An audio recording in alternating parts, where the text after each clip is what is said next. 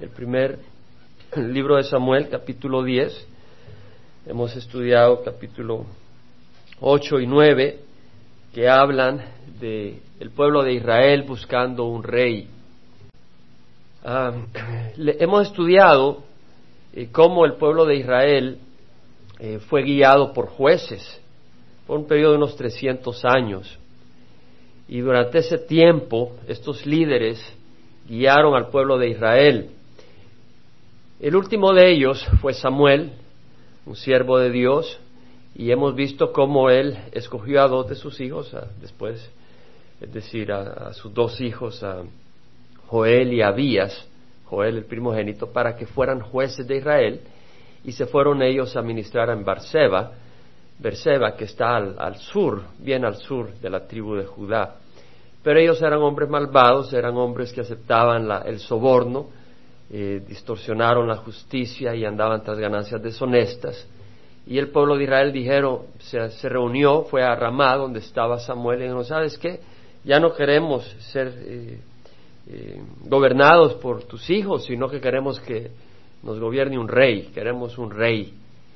Y Samuel lo tomó tristemente y personalmente, por supuesto, dijo, ustedes están eh, haciendo una locura, están actuando muy mal. Y Dios le dijo a Samuel, mira, no te han rechazado a ti, a quien ha rechazado es a mí como rey, como Dios de ellos, porque yo soy su Dios y su rey.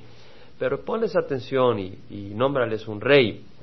Eso fue el capítulo 8. En el capítulo 9 vimos cómo Dios escogió a este rey. Este rey que escogió fue Saúl. Y la manera en que lo hizo, es decir, Cis, que era el padre de Saúl, de la tribu de Benjamín de Gibea, eh, se le había perdido sus asnas, y entonces mandó a su hijo Saúl a buscarlas, quien llevó a un criado consigo, y pues se fue de la tribu de Benjamín, que es de donde él es, de Gibeá, hacia lo que era Efraín, la tribu de Efraín, a buscar en las partes eh, montañosas. Se hallaba a las asnas y no la halló, y se regresó al área de Benjamín, llegó a Ramá, y ahí vemos de que el criado le dice, ¿sabes qué? Eh, eh, o sea, eh, Samuel dice, mira, regresémonos porque mi papá se va a dejar de preocupar por las asnas, se va a preocupar por nosotros. El criado le dice, ¿sabes qué? Aquí hay un hombre de Dios y lo que él dice se lleva a cabo, o sea, lo que él dice ocurre. Preguntémosle qué pasó con las asnas. Y así fue como Samuel, perdón, Saúl dijo, buena idea, y fueron donde Samuel. Y el día anterior se le había revelado Dios a Saúl y le dijo, ¿sabes qué? A Samuel. Y le dijo a Samuel, eh, mañana a esta hora eh, tendrás al hombre a quien yo he escogido como rey de Israel. Y efectivamente eh, Saúl llegó donde Samuel y Samuel le dio a conocer el, llamado que tenía Dios sobre él de hacerlo rey.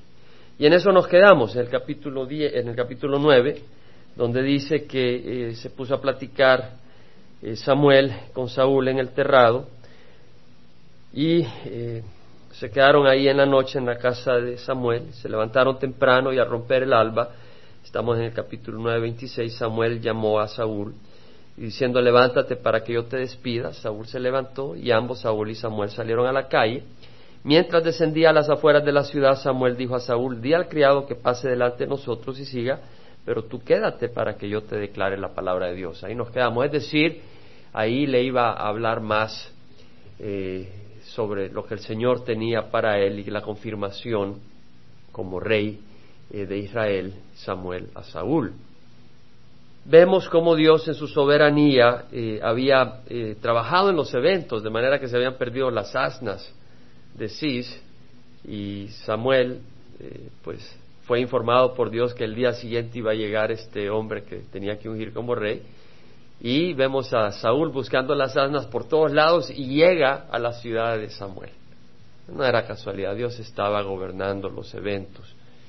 Y pues eh, ahora estamos en el capítulo 10 donde dice que tomó entonces Samuel la redoma de aceite, es decir, lo va a ungir como rey de Israel.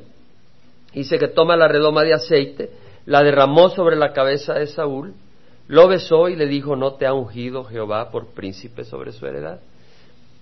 Tomó entonces Samuel la redoma de aceite, es decir, Samuel va a ungir a Saúl y la derramó sobre la cabeza de Saúl, lo besó y le dijo, no te ha ungido Jehová por príncipe sobre su heredad. Es decir, lo que estoy haciendo no es Samuel haciéndolo, es Dios que te ha ungido, Dios el que te ha escogido. Y vemos que lo ha ungido, eh, derrama el aceite sobre la cabeza de Saúl. Ahora, en el libro de Levíticos, en Levíticos puedes tomar nota, capítulo 8, tenemos precedencia sobre eso en el versículo 10, donde Moisés tomó el aceite de la unción y ungió el tabernáculo y todo lo que en él había y los consagró. Es decir, el aceite de la unción se usaba para consagrar aquellas cosas que iban a ser dedicadas para el uso del Señor. Y dice el versículo 11 del Levítico 8, con el aceite roció el altar siete veces y ungió el altar y todos sus utensilios y la pila y su base para consagrarlos, era decir, para dedicarlos al Señor, es decir, apartarlos para el uso de Dios. Y nosotros somos consagrados por el Espíritu Santo para ser apartados para el uso de Dios, no para nuestro capricho, y es hermoso ser usado por el Señor. Es hermoso, es hermoso. Y derramó el aceite de la unción sobre la cabeza de Aarón y lo ungió para consagrarlo. Y es por eso que en esta congregación las personas dicen, yo quiero servir, y no se aguantan.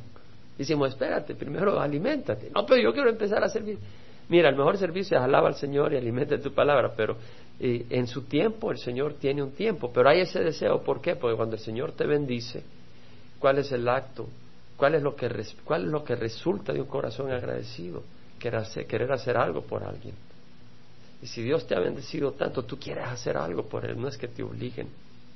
Y se derramó el aceite de la unción sobre la cabeza de Aarón y lo ungió para consagrarlo. Estamos viendo acá el uso del aceite para consagrar no solo los objetos, sino al sumo sacerdote, para dedicarlo para el Señor, consagrado, separado para el servicio de Dios. Entonces el sumo sacerdote y lo mismo los reyes iban a ser consagrados para el uso de Dios. Entonces eh, Saúl estaba siendo ungido, quiere decir de que esto es algo espiritual. Él iba a ser rey de Israel, pero eso es una responsabilidad espiritual una responsabilidad donde Dios lo estaba designando para eh, dirigir y guiar a su pueblo. Ahora, también la consagración es con aceite. El aceite es un símbolo de sanidad, es un símbolo del Espíritu de Dios, del Espíritu Santo. Y porque era necesario que cuando tú estés sirviendo tengas la habilidad. Y vemos que para la construcción del tabernáculo y de los ornamentos y todo, habían personas a quien Dios les dio la sabiduría sobrenaturalmente para hacer esas cosas. Y lo mismo para ser ungido como sumo sacerdote, el aceite representa el Espíritu Santo y la obra de Dios eh, ungiéndolos, capacitándolos para la labor que tenían que hacer como sumo sacerdote o como rey. Esto lo podemos ver claramente que era independiente a veces del corazón de la persona que era consagrada. Lo vemos en Caifás.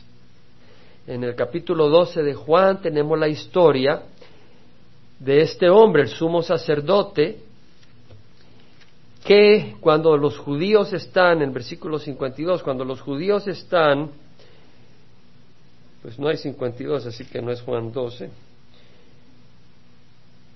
sino que es 11 11.52, cuando los judíos están diciendo, ¿qué hacemos? Porque este hombre hace muchas señales, este, tenemos que hacer algo. Si lo dejamos de seguir así, todos van a creer en él y los romanos vendrán y nos quitarán nuestro lugar y nuestra nación.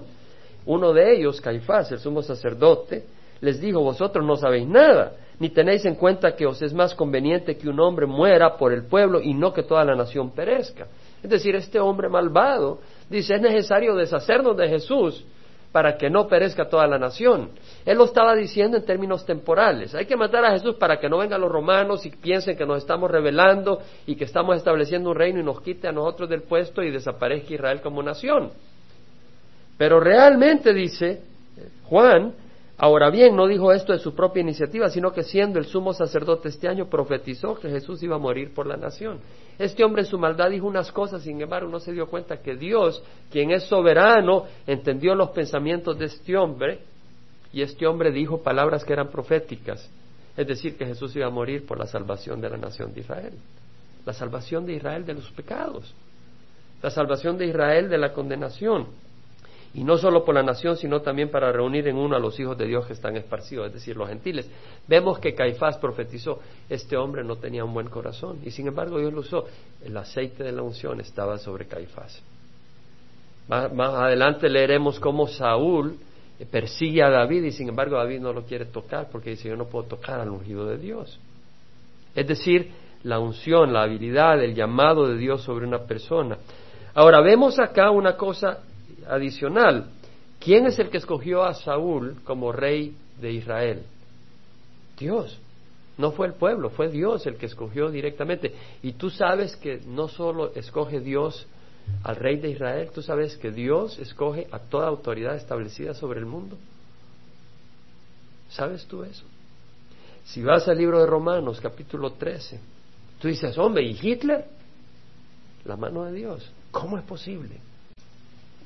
Versículo 1 dice, sométase toda persona a las autoridades que gobiernan, porque no hay autoridad sino de Dios. Y las que existen por Dios son constituidas. ¡Wow! Toda autoridad ha sido establecida por Dios. Por consiguiente, el que resiste a la autoridad a lo ordenado por Dios se ha opuesto, y los que se han opuesto sobre sí recibirán condenación. No podemos a veces por no entender algo rechazarlo. Está claro que Dios establece las autoridades. No hay autoridad sino de Dios. Y las que existen por Dios son constituidas. Si quieres más respaldo a lo que te estoy diciendo, porque lo que buscamos es lo que dice la Biblia, no lo que uno piensa. En Juan 19, 7 al 11 tenemos la historia en que el pueblo de Israel quiere condenar a Jesús y lo quiere crucificar, y de hecho lo hicieron. Y le dicen a, le dicen a Pilatos, tenemos que deshacernos de este hombre porque él se quiere hacer hijo de Dios, se, ha hecho, se dice que es hijo de Dios. Entonces Pilatos se asustó más, iba a condenar a alguien que es hijo de los dioses. Y le dice a Jesús, ¿de dónde eres? Y Jesús no le contestó nada y le dice, ¿no me hablas a mí? ¿No sabes que yo tengo autoridad para soltarte o para crucificarte? ¿Qué le respondió Jesús? No tendrías esta autoridad sobre mí si no te hubiera sido dada de arriba. Es decir, ¿quién le dio autoridad a Pilatos para gobernar? Dios. ¿Quién le dio autoridad a Hitler para gobernar? Dios. Entonces, ¿cómo es posible? ¿Sabes qué? El hombre rechazó la autoridad de Dios en el jardín de Edén. El hombre le dijo a Dios, nosotros creemos que necesitamos una sabiduría mayor y además ese fruto es muy atractivo y vamos a probarlo y vamos a ser sabios. Y rechazó, rechazaron el consejo de Dios.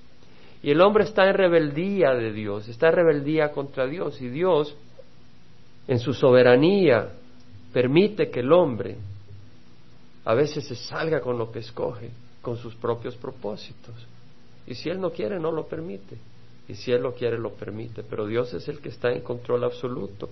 Ahorita está gobernando Bush porque así Dios lo permite.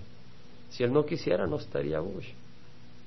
Y realmente le doy gracias al Señor porque este hombre, independiente del punto de vista político que tengas, si algo sabemos es que no se avergüenza de Dios públicamente.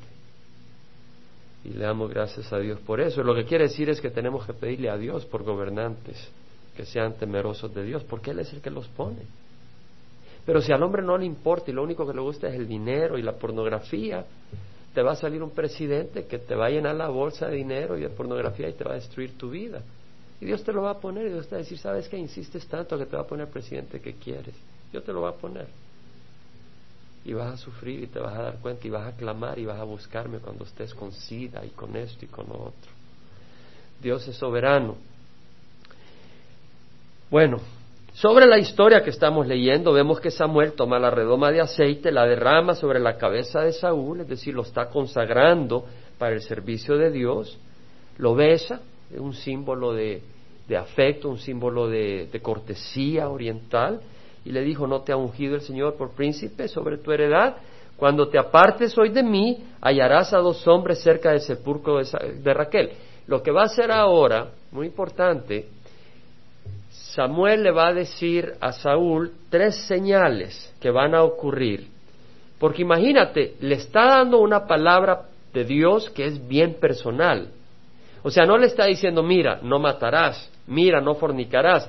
le está diciendo algo bien personal, le está diciendo, tú eres ungido rey de Israel. ¡Wow! ¿Yo rey de Israel? Entonces, para que él sepa quién es Samuel, le dice, mira, yo tengo autoridad y lo vas a comprobar, porque Dios te envía tres señales que se van a cumplir, y si esas señales se cumplen, quiere decir que yo te estoy hablando con la autoridad de Dios. ¿Cuáles son las señales? La primera, cuando te apartes hoy de mí, y aquí hay algo bien importante, vamos a, meditar en eso, cuando te apartes hoy de mí, hallarás a dos hombres cerca del sepulcro de Raquel, de la tumba de Raquel, en el territorio de Benjamín, en Celsa, y te dirán, las asnas que fuiste a buscar han sido halladas, y aquí tu padre ha dejado de preocuparse por las asnas, y está angustiado por vosotros, diciendo, ¿qué haré en cuanto a mi hijo? La primera señal, Dos hombres cerca de la tumba de Raquel. La tumba de Raquel, qué interesante. ¿De quién era descendiente Benjamín? Fue hijo de Raquel. Raquel, la esposa de Jacob, esposa preferida. Qué interesante que la primera señal tiene que ver con muerte, con sepulcro. Es decir, eres ungido rey, pero no te olvides que eres mortal. Y que así como tu ancestro, tu antepasado tiene una tumba, tú un día tendrás una tumba y aunque sea rey un día tendrás que dar cuenta a Dios. Pero la señal era que dos hombres estarían cerca del sepulcro de Raquel y le dirían, hey, las asnas ya han sido encontradas y, tu papá ya no está preocupado por las asnas, está preocupado por ustedes. Y dice, ¿y qué haré con este mi hijo? Interesante, la preocupación de Cis no era sobre su criado, ¿verdad? Era sobre su hijo. ¿qué haré en cuanto a mi hijo? Es decir, está angustiado por vosotros, pero realmente por quien se preocupaba era por su hijo. Y eso es importante, hermanos, aunque no es parte del texto ni necesariamente parte del contenido, pero yo creo que es necesario considerarlo. Muchas personas son siervos de Dios, pero no son hijos de Dios. Es decir, quieren ser siervos de Dios, quieren hacer trabajo, quieren hacer esto, quieren lo otro, pero no gozan una relación personal con Dios. Y eso es muy triste porque Dios lo que quiere es una relación personal con nosotros y Dios nos ama y Dios quiere tener esa relación de un padre con su hijo, no una relación ah, seca. En Juan 8 leemos que el Señor dice que todo el que comete pecado es esclavo del pecado. Y luego dice, y el esclavo no queda en la casa para siempre, pero el Hijo sí permanece para siempre. Y luego dice, si el Hijo se hace libre, seréis verdaderamente libres. Es decir, el esclavo eh, no queda para siempre, no recibe los beneficios, no recibe el amor, no recibe la ternura, no recibe la preocupación de, que un hijo recibe. Y Dios quiere que tú seas hijo de Él, porque nos ama, por eso mandó a su hijo a morir en la cruz. Y Dios quiere tener esa relación con nosotros de padre a hijo. No tiene nada que ver con lo que tú haces, tiene que ver con la relación. al papá de Saúl ya no le importaba si se hubieran perdido las asnas o no, lo que le importaba era su hijo. Y no te olvides de que Dios te ama y que Dios nos ama. Y que si hemos recibido a Cristo en el corazón y es lo que Dios quiere, somos sus hijos. En primera de Juan 4, 16 al 19, vamos a ir rápidamente. Eh, es importante, hermanos, dice, bueno, ¿y esto qué tiene que ver con el texto? Pues sabes qué, la palabra del Señor tiene que ver, porque toda la palabra del Señor gira alrededor de algo, del amor de Dios hacia la humanidad. Y primera de, primera de Juan 4, 16, perdón, dice, nosotros hemos llegado a conocer y hemos creído el amor que Dios tiene para con nosotros. Dios es amor y el que permanece en amor permanece en Dios y Dios permanece en Él. ¿Te das cuenta de lo que está diciendo?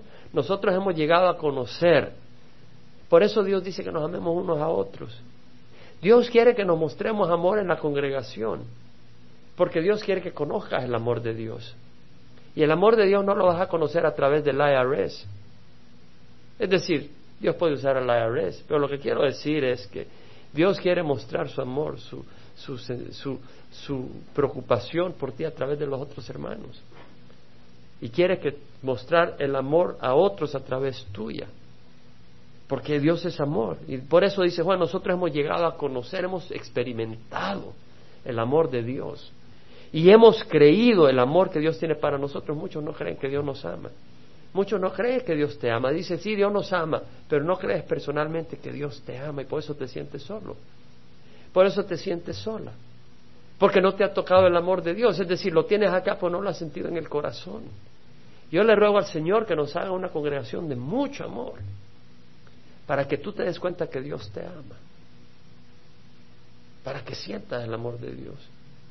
Es hermoso, hermanos. Mira, tuvimos un coro, ¿verdad? Seis hermanas y siete tocando. Pero ¿sabes qué se vino a mi mente en el corazón? Lo que tuvimos acá no eran un grupo de cantantes profesionales, eran vidas que estaban alabando al Señor. Es decir, cuando yo pienso en cada uno de ellas, cuando pienso en Reina, que iba caminando en el parque Schaefer un día y medio estaba queriendo que si entraba o no entraba a la iglesia y, y una vez entró, el Señor ha transformado su vida. No por nosotros, sino por el Evangelio, la palabra y el Espíritu. Y luego pienso en las demás hermanas, en Marta, recuerdo cuando fui a su casa. ¿Te acuerdas, Marta? Hace varios años. Y, y no estaba siguiendo al Señor y ahora está siguiendo. Entonces vemos vidas transformadas esa relación que Dios quiere que tengamos con Él, una relación de amor. Ellas han probado el amor de Dios, por eso están alabando al Señor. En esto se perfecciona el amor en nosotros para que tengamos confianza en el día de juicio. Dios es amor y el que permanece en amor permanece en Dios y Dios permanece en él. Debemos de permanecer en amor. En el amor no hay temor, sino que en el perfecto amor echa fuera el temor. Es decir, si estamos habitando en el amor de Dios, no hay temor. Sí hay que tener temor a Dios, es decir, reconocer que es un Dios poderoso, pero no, hay, no estás aterrorizado. Si me muero, ¿qué me va a pasar? ¿Me voy a ir al infierno? ¿Qué? Tienes paz, sabes que Dios te ama, sabes que has recibido salvación. Bueno, volvemos al, al, al, al tema. Samuel unge con aceite a Saúl y le da tres señales. Y la primera señal son estos dos hombres que le dirán cerca de la tumba de Raquel, eh, tu padre está preocupado ya no por las asnas porque han sido encontradas, sino por vosotros, diciendo, ¿qué haré con mi hijo? ¿Qué se ha hecho mi hijo? Primera señal. La segunda, de ahí seguirás más adelante, llegarás hasta la encina de Tabor, este no es el monte Tabor al norte, sino que es en Betel, y ahí te encontrarás con tres hombres que suben a Dios en Betel, uno llevando tres cabritos, otro llevando tres tortas de pan y otros llevando una obra de vino. Y ellos te saludarán y te, darán dos tortas de pan, las cuales recibirás de sus manos. ¿Cuál era la segunda señal? Que iba caminando por Betel y iba a encontrar a tres hombres. Estos tres hombres llevaban sacrificios para el Señor. Llevaban tres cabritos para sacrificar al Señor. Llevaban tres tortas de pan, que era el pan dedicado al Señor, y una odre de vino para las abluciones, para toda la, toda la el sacrificio al Señor. Y lo iban a saludar a Saúl y le iban a decir, hey, tómate estas dos tortas de pan y acéptala, no las rechaces. Es decir, el pan de Dios se lo iban a entregar a él. ¿Cierto? Era el pan de Dios. Entonces, este como rey tenía que recordar que un día tenía que morir. No quiere decir que ese simbolismo está dentro de la escritura, pero lo estamos usando para ilustrar también. Segundo, que si él iba a ser rey, y iba a servir a Dios, necesita alimentarse del pan de Dios. Si tú quieres servir a Dios, no sirva si no vas a estar estudiando la palabra. De veras te lo digo. Si tú no estás estudiando la palabra del Señor, ten cuidado. Si tú no te estás alimentando de la palabra del Señor, esa es la primera responsabilidad que tienes. Porque si no te va a usar el enemigo, tú vas a estar ahí externamente, pero el enemigo te va a usar tarde o temprano. Tienes que alimentarte de la palabra del Señor, es lo más importante, en tu casa, en la iglesia, con los hermanos, aliméntate de la palabra del Señor. Y vamos a la tercera señal. Después llegarás a la colina de Dios. Colina es Gibeat y Dios es Elohim. Entonces, colina de Dios es Gibeat Ha Elohim. Realmente ese es el nombre de donde venía Saúl, Gibeat. Y acá se lo menciona Saúl, perdón, Samuel, como la colina de Dios, Gibeá de Dios. ¿Por qué le dice Gibeá de Dios? Porque estaba en manos de los filisteos. Y le recuerda acá el Señor a través de Samuel a Saúl que si bien estaban los filisteos ahí, ese era, ese era territorio de Dios, le pertenecía a Dios. Y si hay alguna área en tu vida donde el enemigo está tomando posesión, acuérdate que le pertenece a Dios y reclámalo. Clámale al Señor que lo libere y te lo entregue. Bueno, ¿dónde está la guarnición de los filisteos? Sucederá que cuando llegues a la ciudad allá encontrarás a un grupo de profetas que descienden del lugar alto con arpa, pandero, flauta y lira delante de ellos, estarán profetizando. Entonces el Espíritu del Señor vendrá sobre ti con gran poder, profetizarás con ellos y serás cambiado en otro hombre. ¿Qué es lo que pasaría? ¿Cuál es la tercera señal? Cuando llegara a Gibeá, iba a haber ese grupo de profetas que iban bajando y vendrán con instrumentos musicales y profetizando. Profetizando quiere decir cantando salmos, alabanzas a Dios, con lira, con panderos. Y una de las canciones que estaban cantando las hermanas hablaba de eso, de instrumentos de música. ¿Verdad? Y pues estos siervos estaban declarando las maravillas de Dios y lo hacían con instrumentos musicales. Y realmente debemos de ser personas que alaban a Dios. Yo creo que es hermoso que tenemos la oportunidad de alabar al Señor en la iglesia. No vengas a la iglesia después de la alabanza solo para oír el mensaje. Ven a la iglesia para adorar y alabar a Dios. Ven desde el principio a alabar al Señor. Es tan importante alabar a Dios. Y realmente los que salen ganando somos nosotros, porque cuando vienes al trono y empiezas a, declarar las maravillas de Dios es hermoso. Pero vemos acá que la tercera señal, pues, era de que cuando haya ocurrido eso, él profetizaría, es decir, él iba a ser un instrumento de Dios. Y un recordatorio que el rey era un instrumento de Dios, tenía que ser un instrumento de Dios. Y serás cambiado en otro hombre. Qué interesante que no recibió el cambio a través de la primera señal. Saúl no iba a ser cambiado con la primera señal, no iba a ser cambiado con la segunda señal, iba a ser cambiado cuando oyera, oyera la palabra de Dios, la maravilla, la profecía de Dios.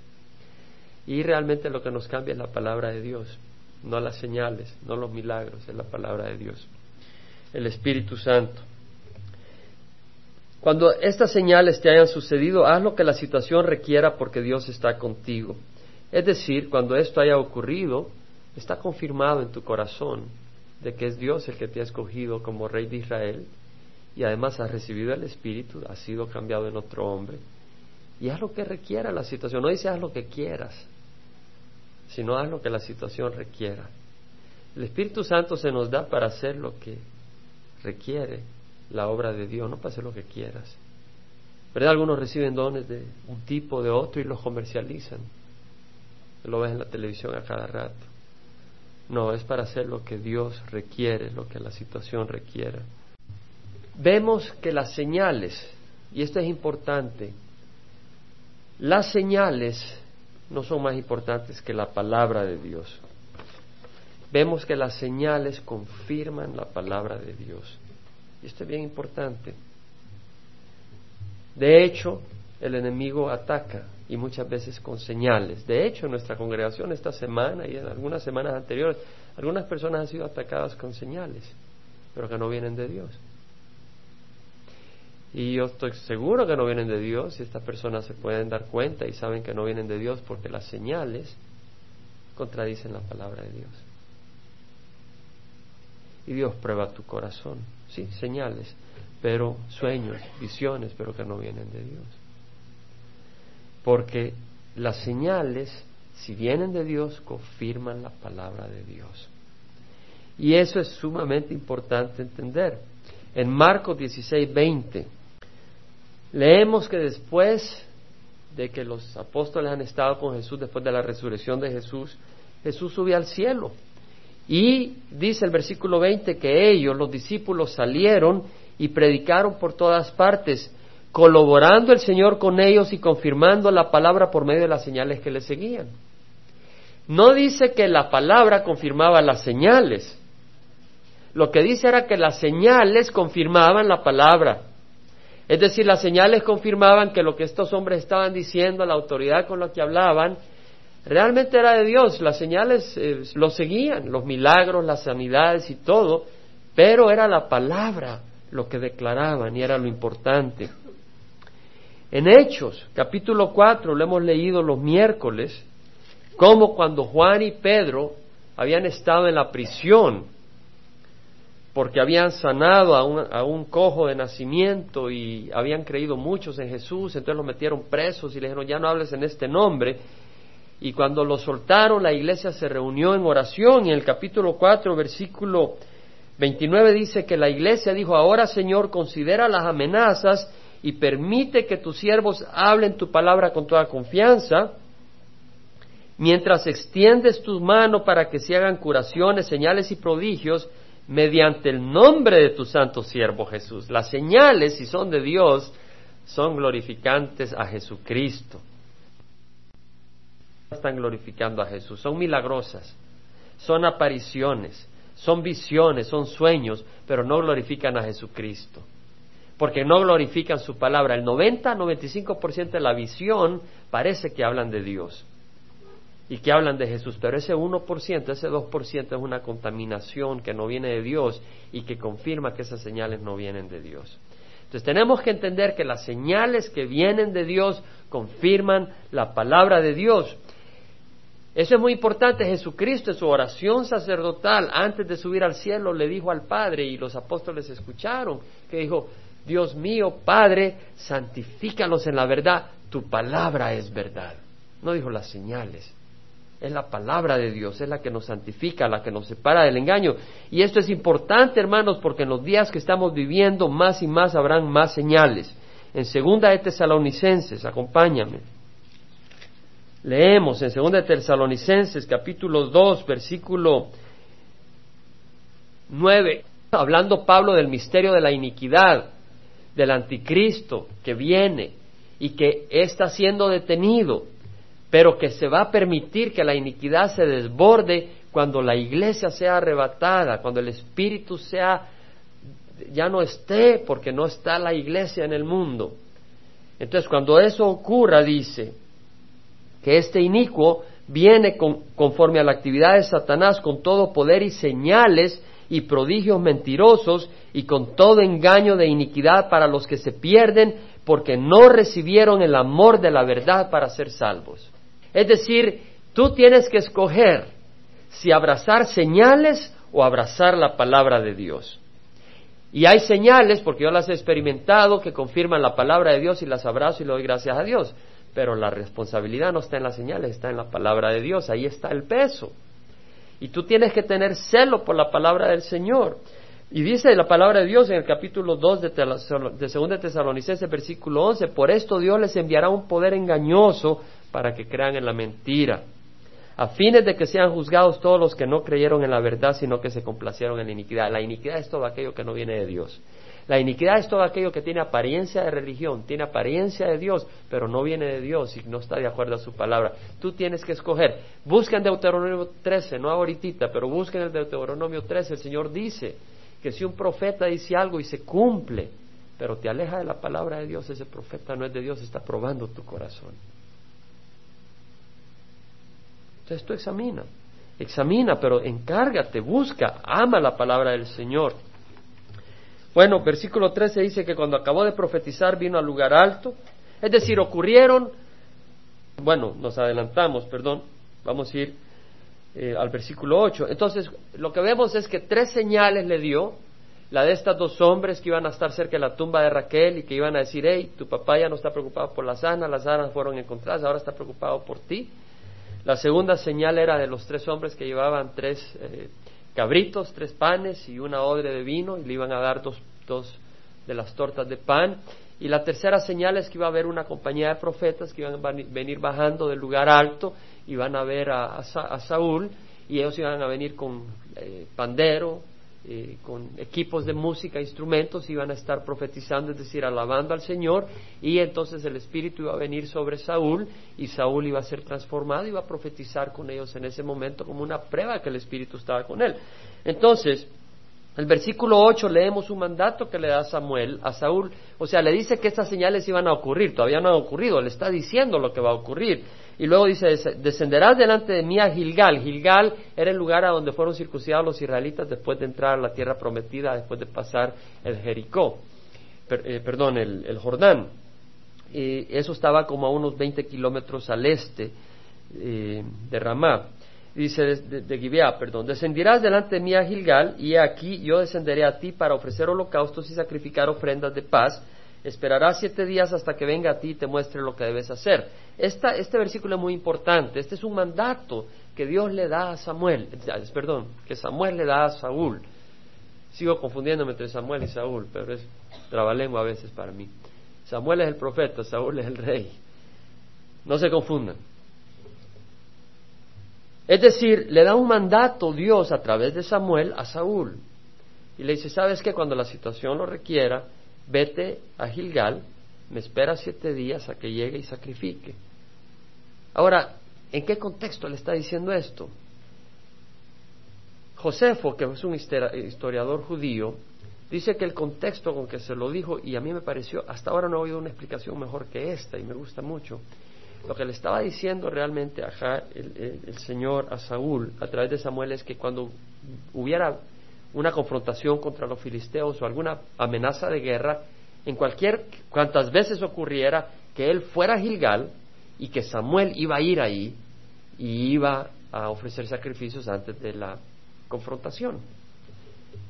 Porque vemos de que en cierta ocasión Saúl no obedece y, vamos a leer algo bien interesante debido a eso. Entonces no era solo la primera vez que tenía que ir a Gilgal, sino que aparentemente era que cada vez que hubiera algún problema de confrontación contra naciones que vinieran contra Israel, él, Saúl, tenía que ir a Gilgal, mandar a llamar a Samuel, al profeta de Dios, y llevar a cabo estos sacrificios, Samuel, y buscar la bendición de Dios. Este rey recibía un mandato, es decir, él estaba bajo órdenes. Todos nosotros estamos bajo órdenes. Tú las puedes ignorar, pero todos nosotros estamos bajo autoridad. Y si tú caminas como que si no estás bajo autoridad es un problema. Todos nosotros estamos bajo autoridad de un tipo o de otro. Cuando llegaron allá a la colina, bueno, versículo 9, sucedió que cuando él volvió a la espalda para dejar a Samuel, Dios le cambió el corazón y todas aquellas señales le acontecieron en aquel día. Es decir, ocurrió, se comprobó, las señales confirmaron la palabra de Dios profetizada a través de Samuel. Cuando llegaron allá a la colina, de aquí un grupo de profetas salió a su encuentro y el Espíritu de Dios vino sobre él con gran poder y profetizó entre ellos, con gran poder. Señor dice, recibiréis poder cuando el Espíritu Santo descienda sobre vosotros. Necesitamos poder para caminar en santidad, para hacer la voluntad de Dios. Y acá Saúl recibe el Espíritu. Y sucedió que cuando todos los que le conocían de antes vieron que ahora profetizaba con los profetas, los del pueblo se decían unos a otros, ¿qué, le ha sucedido al hijo de Cis? Está Saúl también entre los profetas. Es decir, este, este se hizo profeta, se hizo siervo de Dios. Y un hombre de ahí respondió dijo, ¿quién es el padre de ellos? Por lo cual esto se hizo proverbio está Saúl también entre los profetas, es decir, se usó como proverbio, es decir, si de repente había alguien que pasaba siempre como que se había comido cucarachas en la mañana, todo de mal humor, y de repente esa persona la veías toda dulce, amable, y dice, bueno, está Saúl entre los profetas, es decir, ¿qué le pasó un cambio de corazón a esta persona? Era un proverbio. La próxima vez que veas a alguien que era drogadicto y todo, y de repente lo ves ahí sirviendo y predicando, puedes decir, está Saúl entre los profetas. Esa es la manera en que se usaba. Cuando acabó de profetizar, vino al, lugar alto y un tío de Saúl le dijo a él y a su criado, ¿a dónde fuiste? Y él respondió a buscar las asnas. Cuando vimos que no parecían, fuimos a Samuel. Y el tío de Saúl dijo, te ruego que me cuentes qué os dijo Samuel. Saúl respondió a su tío, nos hizo saber claramente que las asnas habían sido halladas. Pero Saúl no le contó acerca del asunto del reino que Samuel le había mencionado. Es decir, el tío de Saúl le decía, ¿qué pasó? Y pues le dice, bueno, fuimos a Samuel y Samuel nos dijo dónde estaban las asnas que habían sido encontradas. Pero ya no le dijo nada de que él había sido ungido como rey. Vemos la prudencia con que empezó Saúl. Saúl no es un hombre que empezó bien, pero terminó muy mal. Yo espero que nosotros acá en la congregación empecemos bien y terminemos bien. Hay muchos que empiezan pero no terminan. De veras, de veras, hermanos. Yo conozco personas que empezaron bien y no terminaron. Algunos ya murieron. Terminaron mal. Yo le pido a Dios que nosotros seamos de los que empezamos bien y terminamos bien.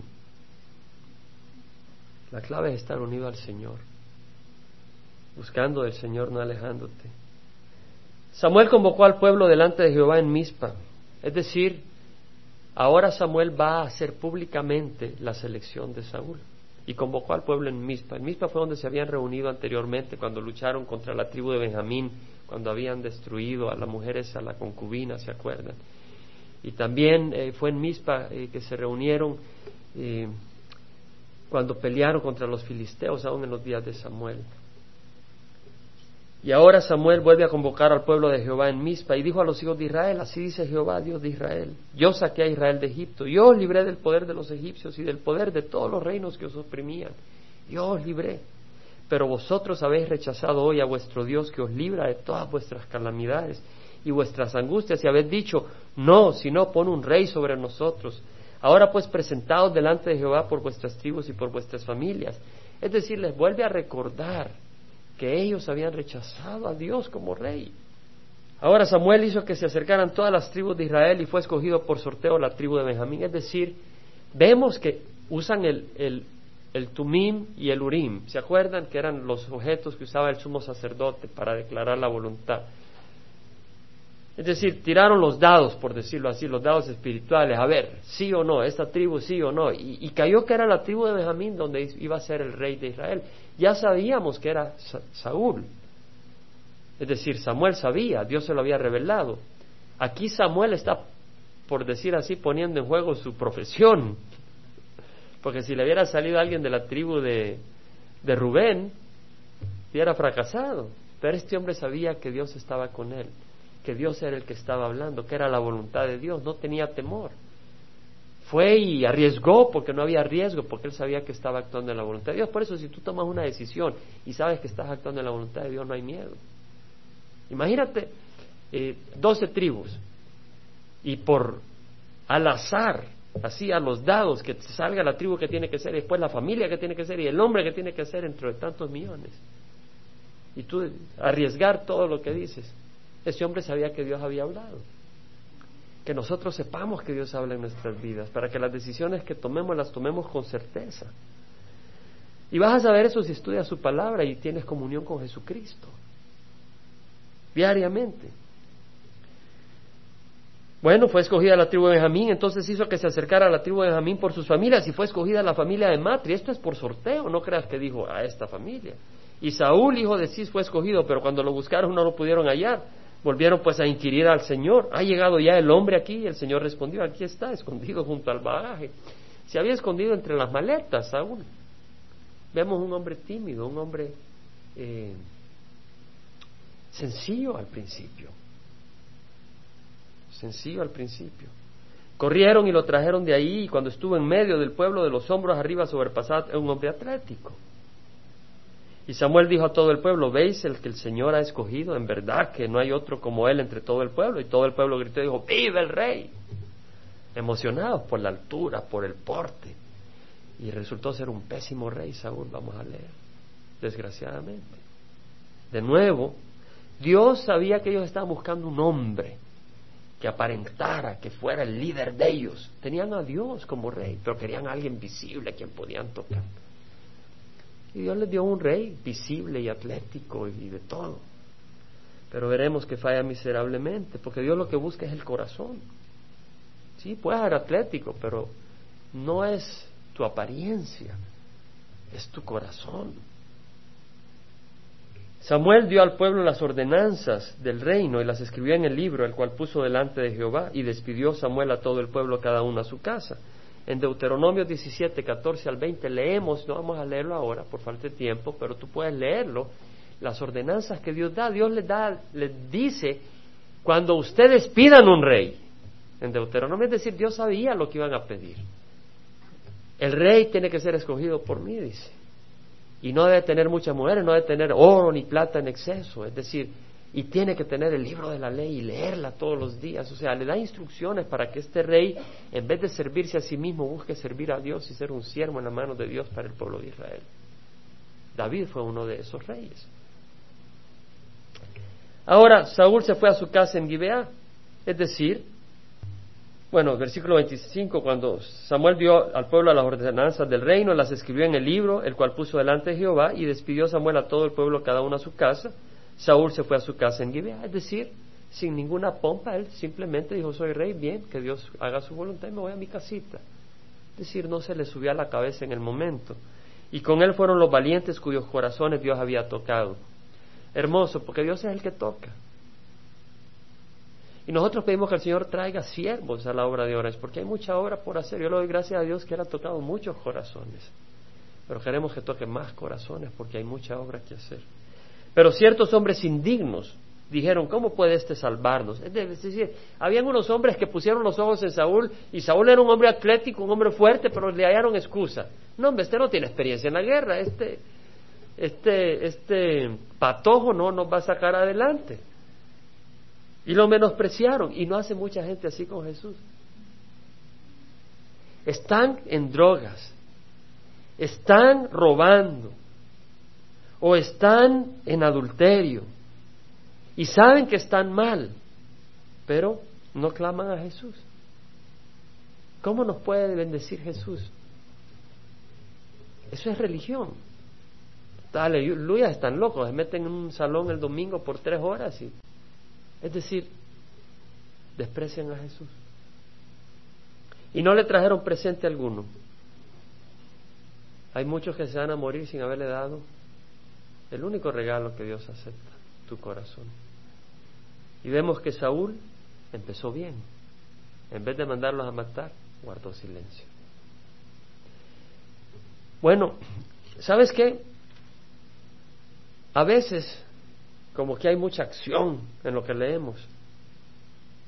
¿Verdad? Acción, esto, el otro. Guerras, derrotas, victorias. Y a veces como que tranquilamente el texto fluye, sin grandes acciones aparentes.